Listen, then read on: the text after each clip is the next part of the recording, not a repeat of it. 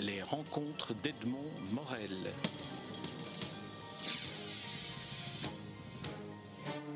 Hervé Charbonneau, je suis très heureux de vous rencontrer euh, après avoir découvert le livre que vous publiez aux éditions Avant-Propos, un livre consacré à votre père, à votre papa, Philippe Charbonneau. Euh, le titre du livre est Du dessin au design, paru chez Avant-Propos. Alors, euh, première question, comment, comment vous est venue l'idée de, réunir dans, un livre qu'on peut appeler, enfin, qui entre dans la catégorie beau livre, je dirais même très beau livre, comment avez-vous organisé le, la, la mise en œuvre de, ce livre dans lequel finalement on fait un parcours de la vie de votre papa le départ est très simple. Euh, ayant constitué une grosse collection il y a, il y a 40 ans, 30 ans, euh, d'automobiles qu'il avait dessinées dans les années 50, donc mon père avait un musée automobile euh, en Champagne-Ardenne euh, pendant longtemps, et euh, le but était de, conserver un petit peu son patrimoine. Et après son décès, moi mon idée était bien entendu que ce patrimoine puisse être définitivement conservé. Aussi, nous avons fait une donation auprès du Musée national d'automobile à Mulhouse et pour accompagner cette donation, en rangeant les archives, parce que je ne voulais pas leur donner ces archives d'une manière, euh, euh, je dirais, euh, totalement désordonnée, en rangeant tout, eh bien, l'idée de faire un, livre, de retracer sa vie, pour moi aussi de redécouvrir des dossiers que, dont j'avais connu qu'un petit morceau. Alors vous avez bien, vous avez bien connu votre papa qui a vécu très très longtemps, euh, qui a été créatif euh, quasiment jusqu'à jusqu'à son, son, dernier jour. Euh, comment est-ce que vous qualifieriez son, son art? Est-ce qu'il est dessinateur, designer? On a l'impression qu'il invente en permanence. Alors vous avez raison, c'était quelqu'un qui pouvait réfléchir sur n'importe quel sujet, qui avait un coup d'œil sur la, euh, l'équilibre des matériaux, des, du dessin, euh, de l'ergonomie, s'il s'agit d'un objet, euh, pour aussi bien un bouton de télévision qu'un d'un essuie-glace sur une voiture. Il avait toujours un mot pour ça. Et son début de carrière s'est fait d'une manière très simple. Il a eu des années de travail dans les années 40 pour rechercher vraiment euh, toute la technologie dont il a besoin, toute la technique. Et après ça, il s'est additionné dans son, dans son activité de, de, designer et de créateur une rubrique d'ingénieur qu'il n'avait pas avant. Donc il a englobé un petit peu tout ça. Alors on va essayer d'identifier de, quelques éléments de son parcours. Peut-être le euh, euh, bon l'enfance, on, sait qu'il était euh, doué pour pour le dessin, même si son son professeur de dessin lui il avait plutôt découragé de s'intéresser au dessin. C'est un peu étonnant quand on voit après dans le livre et, dans vos collections à vous tout ce qu'il a tout ce qu'il a dessiné. C'était au départ un vrai artiste. Ah complètement et euh, il a, mais quelqu'un aussi avec beaucoup de rigueur, euh, un coup d'œil donc imparable. Et, et euh, lorsqu'il a voulu dire à sa mère à l'époque, ma grand-mère Charbonneau, qui voulait faire du dessin, il été allé donc dans un atelier de dessin, on lui a dit, ben non, c'est pas, c'est vraiment quelqu'un qui est pas doué pour ça. Euh, alors que quand on voit l'évolution euh, de toute sa carrière de, de, peintre, d'illustrateur, de, styliste, de, créateur, de rêveur, c'est formidable. Et ce qui est très amusant dans le livre, que j'ai pu redécouvrir et mettre, parce que la particularité de ce livre, c'est qu'il est chronologique et que l'on voit qu'en 1946, il, il, exécute des dessins, des projets que l'on retrouve en 96.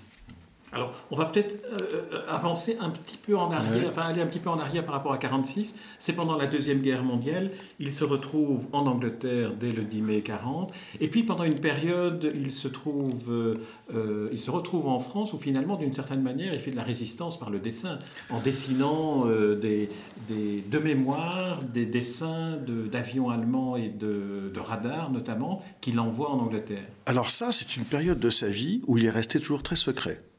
J'ai juste eu un jour euh, une discussion avec lui de 20 minutes où il m'en a parlé. Donc vous voyez, c'est vraiment très secret. Euh, et euh, effectivement, lorsqu'il a, il a quitté la France, pas par Dunkerque, mais par Brest, il est arrivé en Angleterre tout de suite, euh, c'est partie de ces, de ces jeunes appelés qui ont fait les services militaires de 24 mois, et il a quitté son service militaire donc en 39 pour repartir en 40 à la guerre. Rappelons qu'il est né en 1917, je pense qu'on l'a pas voilà. dit, Donc, donc, donc il s'est retrouvé vraiment, euh, euh, à l'époque, jeune garçon, euh, tout de suite dans, un, dans, un, dans une voie qui était difficile. Et en Angleterre, il a été comme il était myope, il ne pouvait pas piloter alors qu'il savait piloter des avions euh, et qu'il parlait couramment anglais.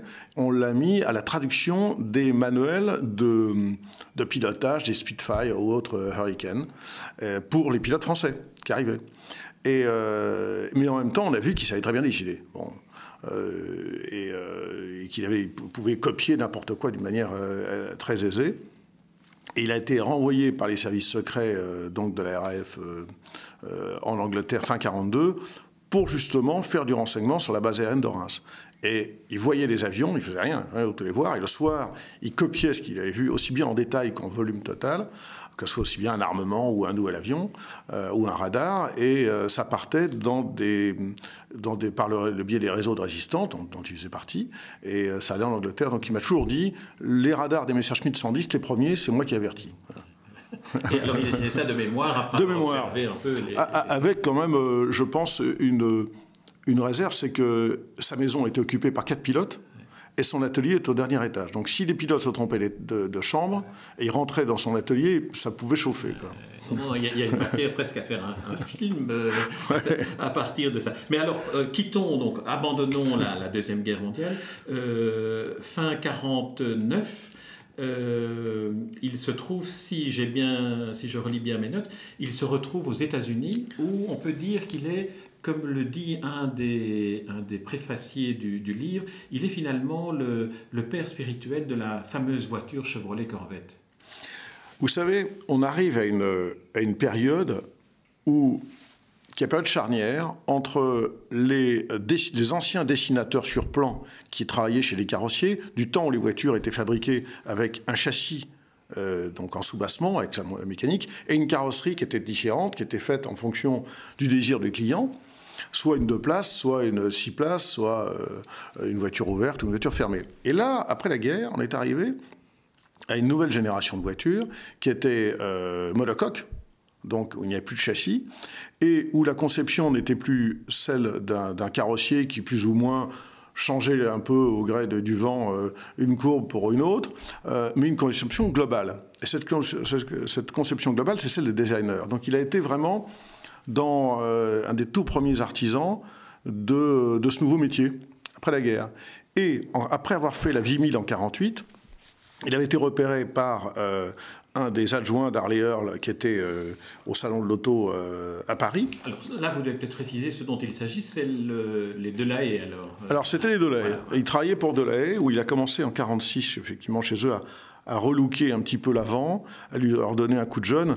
Malheureusement, toutes ces belles marques françaises ont disparu dans les années 50. Elles n'ont pas réussi à faire le pas comme l'ont fait les marques anglo-saxonnes, italiennes ou, euh, germaniques. Dommage, c'est raté. Euh, et euh, donc il, est, il a été embauché à titre provisoire chez GM pour apporter des idées d'une voiture de sport à l'européenne. Donc il y avait, après la guerre, aussi bien une 4 chevaux Renault, une Dina Panhard, euh, ou une petite Austin, ou, une euh, Volkswagen, qui étaient les voitures donc destinées à donner l'automobile à euh, à tout le monde, à monsieur tout le monde. Et puis il y avait une nouvelle génération de voitures de sport, comme on pouvait dire aussi bien une Porsche 356, une Jaguar XK 120 euh, ou une Triumph TR2. Ça a été vraiment les voitures de sport d'un côté les voitures donc pour monsieur tout le monde. Et GM voulait créer une voiture de sport. Et la réflexion de cette voiture de sport, ça a été, euh, bah, la Corvette. La Corvette que lui, qu'il a, dont il a jeté les bases euh, dans un bureau bien à part, euh, où lui ne faisait que dessiner, dessiner, apporter des idées nouvelles. Alors comment c'est-il qu'on dise qu'il est le père spirituel? Ça veut dire qu'à l'époque, on ne signait pas, il n'est, pas euh, officiellement celui qui a, qui décidé la, Chevrolet Corvette, qui est quand même une, une, de ces voitures de légende.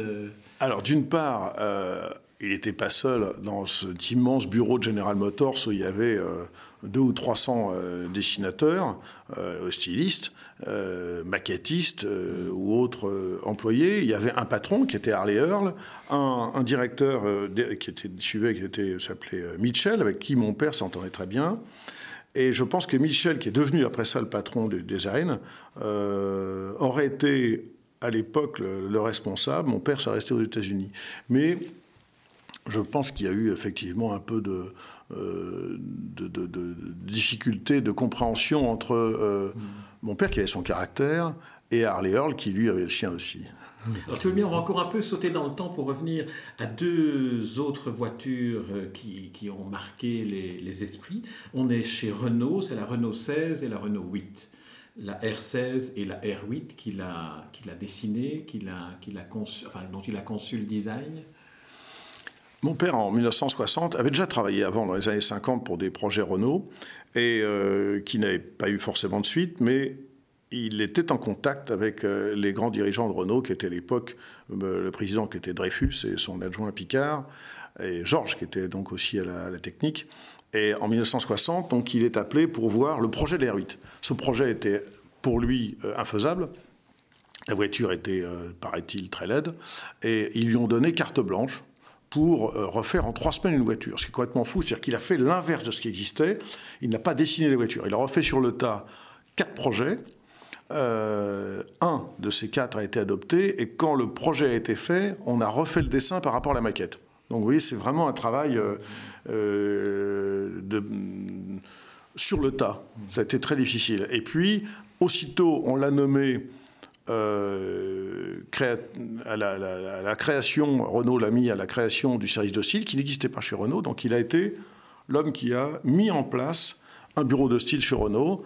Et en même temps est arrivée l'idée de faire une voiture beaucoup plus moderne, qui est la Renault 16, sur lequel il y a eu un, brevet très amusant euh, de toiture qui permettait d'avoir cette fameuse cinquième porte derrière et de gagner beaucoup de temps en la fabrication.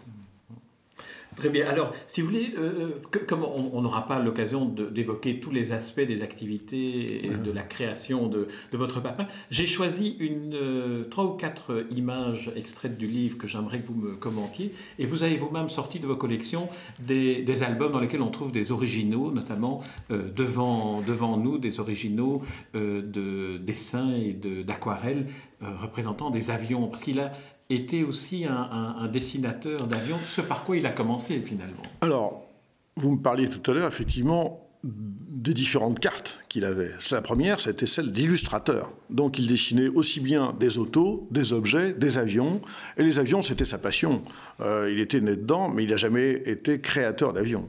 Souvent bien, il était uniquement illustrateur. Donc ça, ça n'a pas duré très longtemps puisqu'il est passé tout de suite après la guerre, après avoir fait euh, pour le ministère de l'Air euh, une grande collection de cartes postales, 40 cartes postales, il est passé après ça à l'illustration. C'est par d'ailleurs des illustrations pour des magazines en France qu'il a été repéré par des carrossiers qui ont dit tiens, Charbonneau, il, propose des voitures avec des dessins extrêmement nouveaux, on va le récupérer comme, euh, comme porteur d'idées.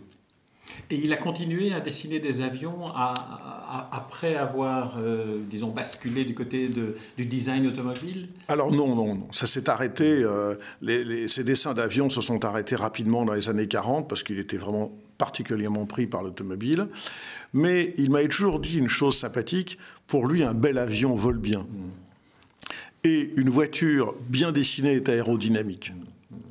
C'était un peu, un peu sa, formule. Alors, euh, il y a quelques voitures quand même très, très originales et très spéciales qu'il a, qu'il a pu concevoir. Alors, moi, j'en ai repéré une dans le livre. C'est euh, cette espèce de, camion euh, Pathé Marconi, qui est en même temps un studio de radio. Alors, comme on est en radio, je me suis dit que vous alliez peut-être me raconter l'histoire euh, qui concerne ce camion Pathé Marconi, qui est spectaculaire. C'est sans doute une de ses plus belles réalisations parce que le pâté Marconi, qui existe toujours, on l'a gardé, on l'a retrouvé. Donc, il fait partie de la collection. Ça, c'est génial. Et on peut le voir où? Alors, actuellement, il est au musée de Reims. Ah, voilà, d'accord. Donc, rendez-vous au musée de Reims. Pour, voir le pâté Marconi, il est au musée de Reims. Il est conservé. Alors, c'est rare, parce que vous savez, dans ces années 50, il y avait ce qu'on appelait la publicité qui roule. Donc, des grandes marques de, toutes sortes, que ce soit aussi bien de, télévision, euh, d'accessoires ménagers, de points de bic. Il avait fait un camion pour bic aussi. bon. Ah, il est ceux que j'ai repérés. D'accord. Et alors, Pâté Marconi, c'est un truc formidable parce que c'était un vrai studio. On pouvait enregistrer, on pouvait faire, avoir des, des, émissions radio. Il y avait même à l'arrière un ascenseur qui permettait, mécanique qui permettait de monter un orchestre avec un piano sur le toit. Et il suivait la caravane du Tour de France. Bien sûr, il y avait à l'époque un concours de la publicité qui roule et il l'a remporté tout de suite. Alors pour le Tour de France, il en a fait d'autres, euh, notamment ce camion Big que vous venez d'évoquer, que j'aimerais que vous nous décriviez aussi, parce qu'il est vraiment, euh, j'espère que je vais le retrouver. Enfin, vous, oui, je le connais bien. Vous, l'avez de mémoire, donc je dois pas vous Alors, le montrer. Le camion Bic, il est, euh, il est étonnant parce que il y a eu une première étude qui a été faite un petit peu, euh, euh, je dirais, euh, tous azimuts, en pensant avec des points de pique mis sur la partie supérieure, enfin un truc un peu fou, avec un cockpit d'avion. C'était, mon père ne manquait pas d'idées pour cela, et c'était bien parce que ça faisait en même temps travailler les carrossiers à l'époque qui n'avaient rien à faire. Donc il était très content. et ils ont réalisé un très beau camion chez un carrossier qui était à Rouen, le Bastard, euh, sur une base de camion Citroën. Et cet engin était merveilleux. Il y avait même euh, euh, donc beaucoup d'accès. On pouvait donc distribuer. Il suivait la caravane du Tour de France. Et c'était un camion qui avait été fait pour suivre la caravane justement en allant assez vite.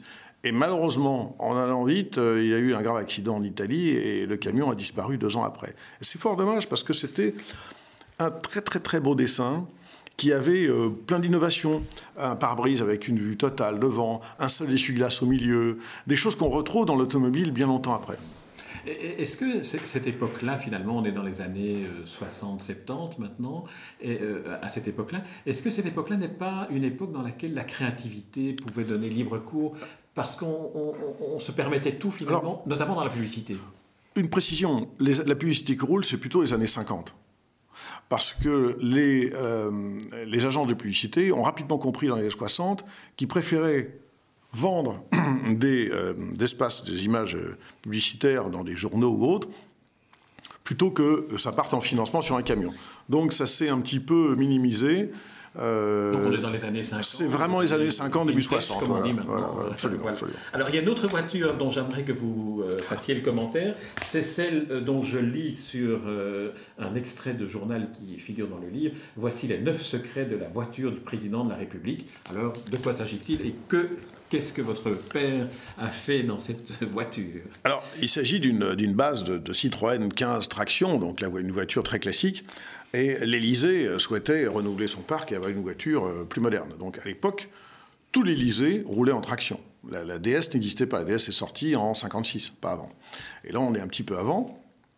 il y a eu donc un, appel d'offres fait par euh, euh, l'Élysée pour créer une voiture et la plus luxueuse, mais à partir d'une conception totalement française, un carrossier français et une marque française en dessous. Et le résultat est tout à fait étonnant. Et la voiture existe toujours, d'ailleurs. Elle est chez un collectionneur de Citroën. Ça a été une, belle, une très belle aventure faite à la carrosserie Franet, où, pour économiser les choses, vous parlez des neuf secrets de cette curieuse voiture. Vous allez nous les dire, puisqu'on est en radio. Alors, il a, bien sûr, pour économiser, il a fallu prendre le pare-brise d'une voiture, le, les phares d'une autre, les enjoliveurs d'une troisième, des baguettes venant euh, d'une autre marque. Donc il y a eu un espèce d'ensemble euh, melting pot où il est allé à la pêche pour chercher euh, les pièces qui manquaient, pour donner euh, le lustre qu'il fallait pour cette voiture d'exception. Alors, euh, on va passer à un autre secteur d'activité de votre papa, c'est la fameuse télévision. Là, on est dans le design des, des téléviseurs, la télé Avia. Alors, euh, il n'a pas donc seulement fait des dessins d'avions et du design d'automobile. Finalement, son secteur d'intérêt et de curiosité était extrêmement large. Alors, dans les débuts des années 50, comme ça marchait très bien, euh, il avait embauché deux jeunes designers. Donc, le cabinet d'esthétique industrielle Philippe Charbonneau travaillait beaucoup. Et immédiatement, il y a quand même des gens, qui, des industriels qui fabriquaient aussi bien euh, un poêle, un réchaud, une télévision, un ventilateur, que sais-je, euh, qui se disaient tiens, on va essayer de faire un peu mieux, plus joli. Et euh, c'est parti avec difficulté. Mais pour Téléavia, c'était formidable. Téléavia, il faut se rappeler, dépendait d'une entreprise qui s'appelle Sud Aviation, qui créait à l'époque les caravelles et les alouettes. Et euh, il voulait faire une télévision, c'était tout le début de la, télévision, il voulait faire quelque chose de complètement nouveau. Donc la première télévision en 55, 56 a été faite euh, en, partant avec de nouvelles formes et des visières anti-reflets, des, choses euh, nouvelles par rapport aux télés de l'époque qui étaient l'espèce de gros meubles en bois assez vilains et, rustres. Alors que là, ça devenait un vrai objet de salon. Et puis, en 1958, euh, devant le succès des deux années précédentes, 56-57, Téléavière lui dit écoutez, Charbonneau, euh, carte blanche, faites-nous un truc vraiment hors du commun. On veut une télévision que personne n'a vue. Euh, on va la vendre le double du prix de toutes les autres, même si on en vend que 1000, peu importe. Et donc, à l'époque, vous savez, il fallait donc, il y avait un, le, tube cathodique de télévision qui était un espèce d'énorme engin, plus gros qu'un un ordinateur des années 60, il y avait les lampes en dessous, il y avait tout un appareillage. Et euh, mon père s'est amusé à faire cette espèce de forme d'œuf, qui est, un, qui est un, objet unique pour son époque, qui est d'ailleurs euh, à Beaubourg euh, présenté dans les collections, donc ça représente vraiment quelque chose de particulier. Et ça a eu un tel succès qu'ils en ont rendu près de 20 000. Donc c'est pour les années 50, c'était. Pour l'époque, c'était étonnant. Hein. Et euh, Il ressemble un peu, euh, en tout cas dans le modèle de 1958, il ressemble un peu finalement à un des Mac qui avait Absolument, dans les années 2000. Euh, Alors, la raison, la raison de la, de la, fabrication de cet engin, je vous l'ai donné, et, et, très peu de temps après, il y a une pièce qui a complètement transformé la fabrication de télévision en particulier, c'est le transistor, la miniaturisation. Et tous ces appareillages de lampes et tout ont disparu. Donc, on voit après, dans, un article qui est dans ce livre, euh, en 1962, il rêve déjà de télévision à écran plat. Alors là, on y reviendra à l'aspect futuriste euh, de Philippe Charbonneau, mais j'aimerais euh, qu'auparavant, on parle aussi et je ne vais évidemment pas retrouver euh, le, la page, mais il a aussi dessiné, et j'aimerais comme c'est quand même aussi une, une émission qui, qui, se place dans le cadre d'espace livre et qui parle de livres, il a aussi euh, fait le design de stylos et de, oui. Euh, de matériel d'écriture. Alors, Alors il, aimait les livres, il aimait beaucoup les livres, et il aimait écrire, et il aimait ses stylos. Et il a été un des tout premiers à utiliser, entre autres, pour ses travaux des feutres dans les années 50. Il avait ramené ça à l'époque donc des, États-Unis, qui étaient des feutres démontables avec une mèche à l'intérieur qu'on trempait dans l'encre. Moi, je m'en souviens parce que je suis né à cette période, donc j'ai vu mon père euh, parfois s'embêter un petit peu avec ses stylos. Et un jour, euh, il y a donc un fabricant de stylos euh, français qui lui a demandé de redessiner, ça l'a passionné il s'est vraiment planché euh, sur le, sur le sujet et il a fait quelque chose qui lui plaisait beaucoup. Alors on voit, on voit les stylos, on voit les, les dessins dans, dans, le livre. Alors peut-être terminer cette interview, si vous voulez bien, terminons là sur l'aspect futuriste. Vous avez évoqué le téléviseur écran plat qu'il dessinait déjà en 62, et aussi des véhicules automobiles qu'il dessine, dont on se dit qu'ils n'ont pas encore été créés, mais qu'ils pourraient très bien l'être lorsqu'on voit certains films d'anticipation. Alors, dans, tous les domaines. Hein. il a toujours eu euh, beaucoup d'idées. On pouvait lui montrer n'importe quoi, il avait toujours une idée, se dire mais non, cet objet, euh, il faut le redessiner comme ci, comme ça. Et il présentait, il disait pourquoi. Euh, il avait une vision en 3D dans sa tête extraordinaire sur n'importe quoi. Quand on lui présentait, je le dis dans le livre, on lui présentait, il commençait à vouloir faire un dessin, il restait devant une heure devant une feuille blanche à la tournée, et au bout d'une heure, sans rien faire, pan, le dessin arrivait. Et c'était très marrant de voir ça.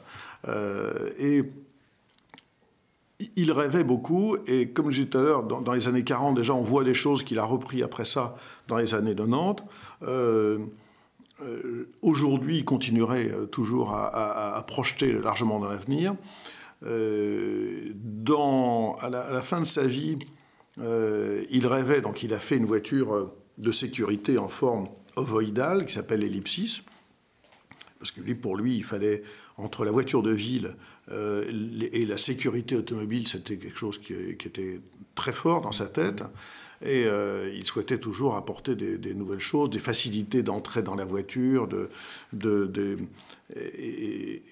de, voir, de voir loin. On lui a même demandé en 64 de plancher sur l'autoroute du Grand Londres de, l'an 2000. Donc oui, c'est toujours fait partie de, de, ces gens qui réfléchissaient un petit peu loin.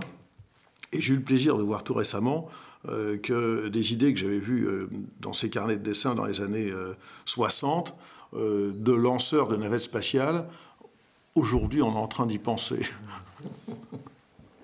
Alors, euh, euh, c'est sur cette vision du, futur que nous allons euh, clôturer cette interview, mais qu'on aurait pu prolonger encore. Il suffit de s'arrêter à chacun des dessins que vous avez sélectionnés et d'ouvrir le micro. on entend bien que vous pourriez en parler avec la, passion que, que l'on voit bien transparaître dans tout ce que vous dites lorsque vous évoquez votre, votre papa. Alors, ma dernière question serait quel est le, le, souvenir personnel, l'événement personnel qui, qui, qui, vous reste de, de votre papa peut-être quand vous étiez euh, euh, enfant. Quelle est l'image que vous, qui vient spontanément à l'esprit quand vous pensez à, votre père?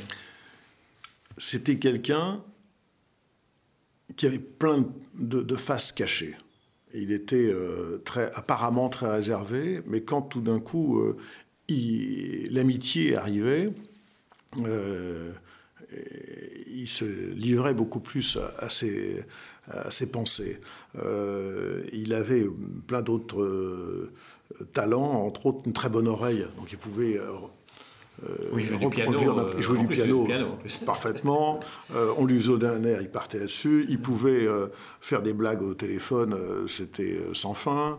il, écoute, il y avait un avion à hélice qui passait au-dessus de lui, il pouvait dire quel avion c'était. C'était assez étonnant. De mon côté, je dois dire que je le remercie parce que il m'a initié l'automobile, ce qui m'a fait toute ma carrière dans ma vie et qui continue aujourd'hui euh, dans un domaine différent de créatif, puisque j'organise des rallyes automobiles euh, de collection et surtout pas, euh, j'ai le talent de, qu'il avait de, prendre une plume et de dessiner des choses aussi agréablement. il, conduisait très bien. Et ça, j'aime toujours en parler parce qu'il avait un coup de volant formidable. Il aurait pu être, un, je pense, dans ces années 50, euh, quelqu'un qui aurait pu avoir une, bonne carrière automobile. Euh, mais vous, vous évoquez, il vous disait qu'en en fait, il redessine les virages en, conduisant. J'allais en venir, je vois que vous avez bien vu. Bravo, parce que effectivement, il se reposait au volant et il disait Ma conduire me repose, tu comprends, je redessine les virages. C'était une phrase formidable. Il n'a jamais eu d'accident automobile quand même pas mal. Euh, et, euh, euh, et puis surtout, il m'a initié à examiner un véhicule. C'est-à-dire que quand il voyait quelque chose, tout de suite, une voiture, il pouvait en donner les bons et les mauvais aspects. sur le plan de son volume, de son équilibre, de la qualité des matériaux, ou de la totalité du véhicule. Ça m'a servi, moi, dans mon métier après. Euh, et, je dois dire que ça fait partie des choses qui m'a qui m'a donné. et là, bravo, c'était très chouette. Très bien, merci Hervé Charbonneau pour, cette, euh, pour cet entretien que nous avons enregistré chez vous à Bruxelles, qui est, qui est un, une maison euh, décorée de, de dessins, de reproductions, d'agrandissements et d'archives aussi concernant euh, le, le, travail de, de, votre papa, Philippe Charbonneau, auquel un livre est, consacré, que vous avez conçu et pour lequel vous avez rassemblé toute une série d'archives qui sont tout aussi passionnantes, belles, artistique euh, et agréable à, regarder et à consulter. Du dessin au design est le titre de cet ouvrage euh, publié aux éditions Avant-Propos. Hervé Charbonneau, je vous remercie pour cet entretien. C'est moi qui vous remercie.